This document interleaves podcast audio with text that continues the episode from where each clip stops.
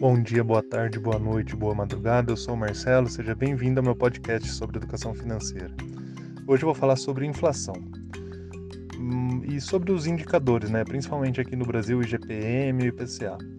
A gente costuma atrelar muito, né, os seguir muito o que falam os índices. Só que na verdade esses índices não necessariamente refletem nossa realidade. Porque como funciona? Eles são compostos de uma série de itens, né, que eles vão medindo o preço lá e vendo a variação, né, para cima e para baixo.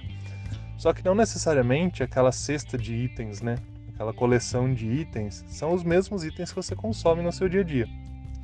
Então, o IPCA e o IGPM são úteis? São, principalmente para aquela questão de reajuste de aluguel, uh, para acompanhar né, os investimentos atrelados a a inflação e tal. Só que na sua inflação diária, tipo, ah, quanto subiu o meu consumo de mercado, gás, água, luz, combustível, transporte, escola, etc. Varia muito, muito, muito, muito. Você tem que tomar esses índices como um norte, né? Um guia para assim, você acompanhar a inflação do país mas não necessariamente eles refletem a inflação real né, do, seu, do seu custo de vida.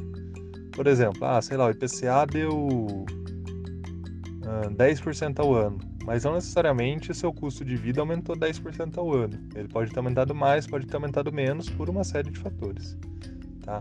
Então, não se atrele muito a esses índices para medir o seu custo de vida. Eles são só um norte, né, uma baliza, uma referência mas o seu custo de vida vai depender muito da sua realidade, tá bom? É, então, por hoje é isso. Para mais conteúdo sobre educação financeira, entra lá no meu blog, o link está na descrição deste podcast. Um abraço, fiquem com Deus, tchau, tchau!